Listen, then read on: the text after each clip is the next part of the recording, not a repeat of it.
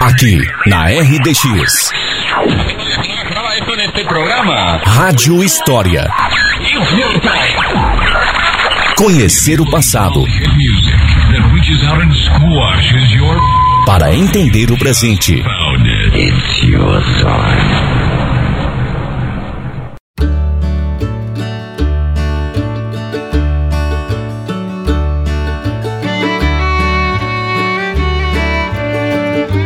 Olá, ouvintes da Rádio Difusora. Bom dia.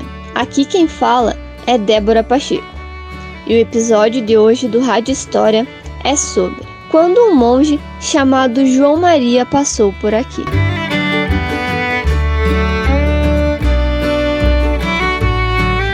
Quem nunca ouviu falar de histórias sobre a passagem de um certo monge por nossas redondezas? Disse que esse monge fazia milagres, batizava pessoas, principalmente crianças, e era um homem muito bondoso. O consideravam um grande curador e conhecedor dos profundos mistérios do mundo. Muitos o chamavam e o chamam até hoje de profeta, pois entre alguns conselhos que esse monge dava, fala-se que ele sempre buscava preparar as pessoas para acontecimentos futuros através de declarações proféticas.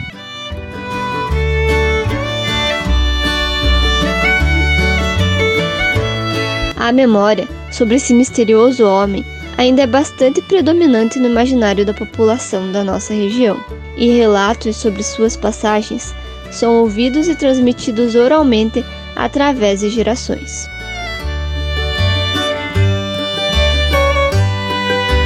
Pois bem, são muito difíceis os caminhos para a recuperação de informações sobre esse sujeito, ou melhor, sobre esses sujeitos.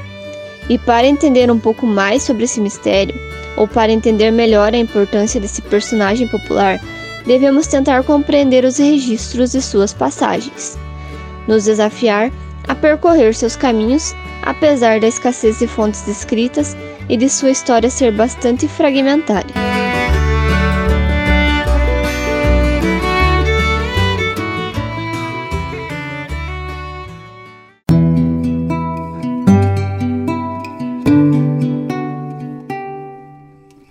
Segundo a historiografia, houveram três importantes figuras que passaram pela região sul e ambas acabaram se fundindo na ideia de um personagem só, como sendo do João Maria, um curador, profeta, monge de origem mítica e muitas vezes chamado até de santo, pois há uma grande crença, uma fé popular em torno dessa figura.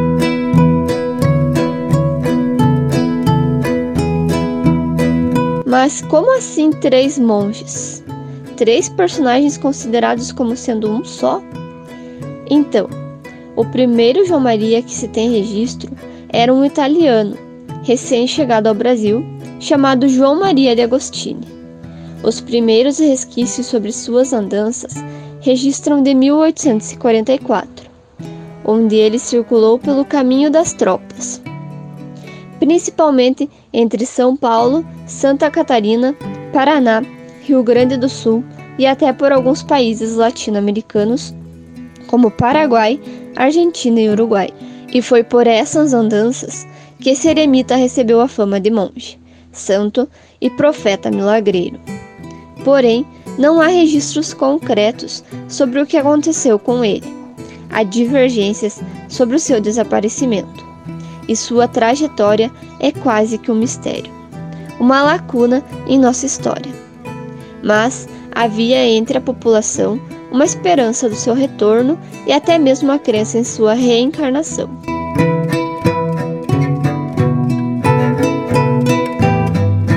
E por volta de 1875 a 1890, há relatos de que teria surgido outro forasteiro.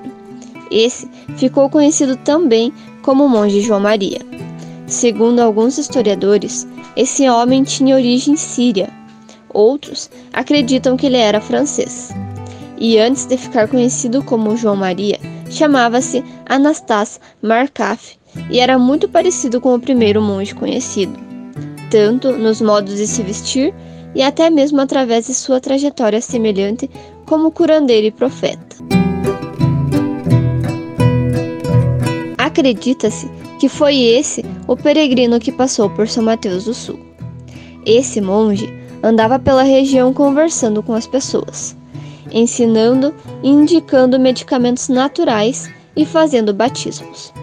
Costumava pernoitar e descansar à beira dos caminhos e sempre perto de locais que tivesse uma boa fonte de água, os pocinhos e as grutas. Os lugares por onde ele passava tornavam-se, por conta de sua fama, lugares sagrados. E na sua passagem plantava cruzes de cedro como forma de marcar suas aparições, as hoje chamadas Cruzes de João Maria.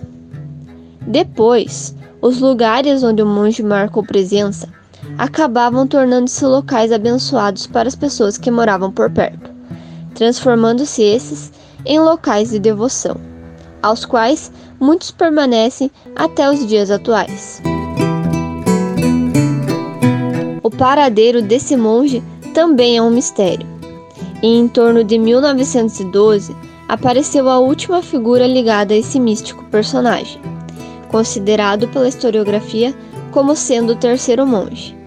Esse dizia se chamar José Maria, que aliás era Miguel Lucena de Boaventura e foi associado pelas pessoas como sendo o mesmo monge João Maria, já famoso como curador e santo popular. Ficou conhecido como o monge do contestado, pois serviu como líder espiritual e participou ao lado dos sertanejos rebeldes que lutavam contra os interesses da elite e do Estado governamental da época. Num período onde esses sertanejos estavam sendo expulsos de suas terras e Paraná e Santa Catarina disputavam territórios. Para além de líder espiritual, foi também uma liderança política bastante importante naquele contexto. Faleceu na chamada Batalha de Irani, onde confrontou o regimento de segurança do governo do Paraná, comandado pelo coronel João Gualberto, em que esse morreu também. Pois bem, é interessante notar que a crença nesse monge, o mito sobre esse, ainda se mantém. Muitas práticas advindas de suas passagens, dos seus ensinamentos, como os rituais de batismo, as devoções, as predições, os consumos das águas das fontes, dos pocinhos venerados, as rezas, continuam influenciando a cultura e a crença popular da nossa cidade e região. Essa figura lendária é ainda um mito muito bem mantido no imaginário da nossa população.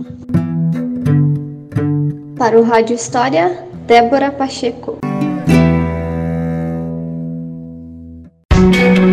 Para ouvir todos os episódios da Rádio História que já foram ao ar, acesse o Spotify e pesquise por Rádio História RDX FM.